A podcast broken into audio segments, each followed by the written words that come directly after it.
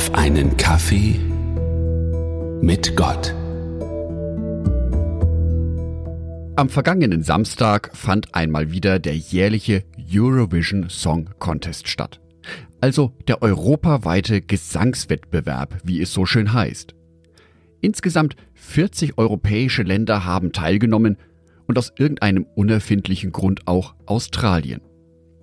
Deutschland belegte fast schon eine gute Tradition den letzten Platz. Der Siegesbeitrag kam aus der Ukraine. Das Lied des Kalush Orchestra ist eine recht wilde Mischung aus Rap, Folklore, Breakdance und Partysong. Textlich ist das Lied eine Liebeserklärung an die eigene Mutter. Wie gut und wie sehr sich die eigene Mutter um ihr Kind gekümmert hat, wie viel Wertvolles sie auf den Lebensweg mitgegeben hat.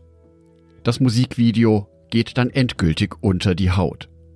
Es zeigt, wie Mütter in Soldatenuniformen ihre Kinder aus dem Kriegsgebiet retten. Musik hat also eine enorme Schlagkraft, wenn es darum geht, Inhalte zu verbreiten. Inhalte aller Arten. Vielleicht ist deswegen auch das Thema Musik und Kirche so ein schwieriges Thema.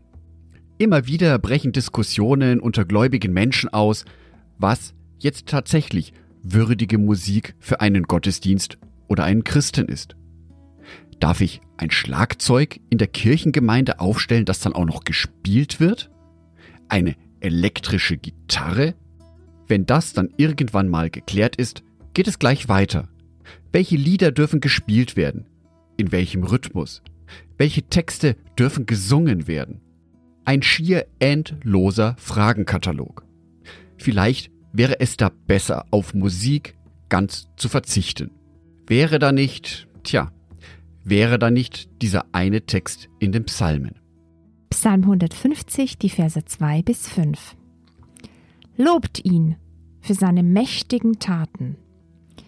Lobt ihn in seiner unvergleichlichen Größe. Lobt ihn mit dem Klang der Posaune. Lobt ihn mit Harfe und mit Zither lobt ihn mit Tanz und Tambourin, lobt ihn mit Saiteninstrumenten und Flöten, lobt ihn mit klingenden Zimbeln, lobt ihn mit dem Klang lauter Zimbeln. Der Psalmist fordert uns an der Stelle tatsächlich auf, Gott zu loben mit Musik, mit unterschiedlichsten Instrumenten, seien es eher leise, sanfte Instrumente wie die Harfe oder Flöten, Saiteninstrumente. So sind auch ganz mächtige Instrumente und laute Instrumente dabei, wie die Posaune. Das Tambourin gibt den Takt. Zu was? Zum Tanz. Musik heißt es, wirkt direkt auf unser Herz ein. Wenn ich ein Musikstück höre, merke ich direkt, wie Emotionen in mir ausgelöst werden. Vielleicht möchte ich nur etwas Hintergrundgeplänkel hören. Vielleicht möchte ich ein bewusst trauriges Lied hören oder ein bewusst fröhliches, kraftvolles Lied. Musik ist dabei eine universelle Sprache, die weltweit verstanden wird. Ich kann Musik auf Hebräisch hören und trotzdem etwas dabei empfinden. Auch wenn ich die Sprache nicht verstehe, mir den Text aber im Internet übersetzen lasse, hat dies eine Wirkung auf mich.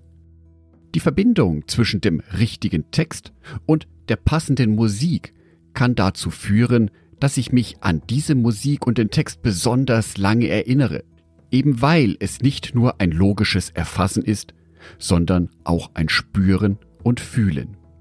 Daher versuche ich immer auf die Texte zu hören. Welche Inhalte werden in diesen Texten vermittelt?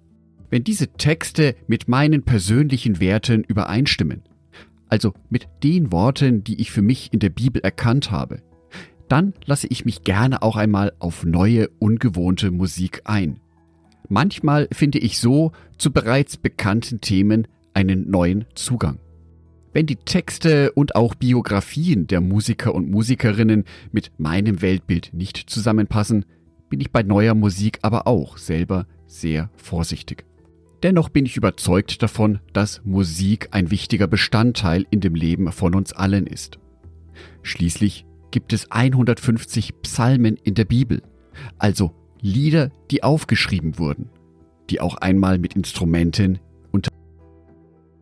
Wie ungewöhnlich, aber auch schön das klingen kann, habe ich euch in der Beschreibung von dem Podcast einmal verlinkt.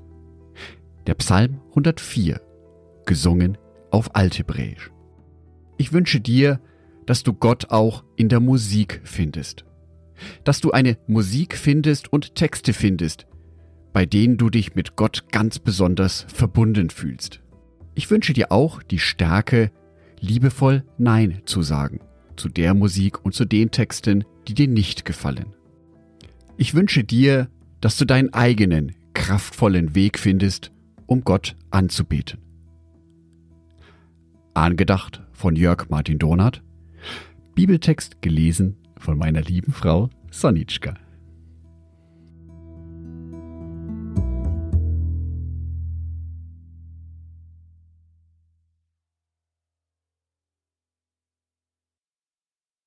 Ein herzliches Dankeschön an alle meine Patreons, die es mir ermöglichen, weiterhin den Podcast auf einen Kaffee mit Gott zu produzieren. Herzlichen Dank an Sonitschka und an Andreas Pfeiffer. Auf Patreon kannst du mich bereits mit einem Euro monatlich unterstützen. Oder du lässt mir ein paar Sterne da. Das sagt dem Algorithmus nämlich, dass dies ein guter Podcast ist und wird so mehr Menschen angezeigt. Vielen Dank schon vorab.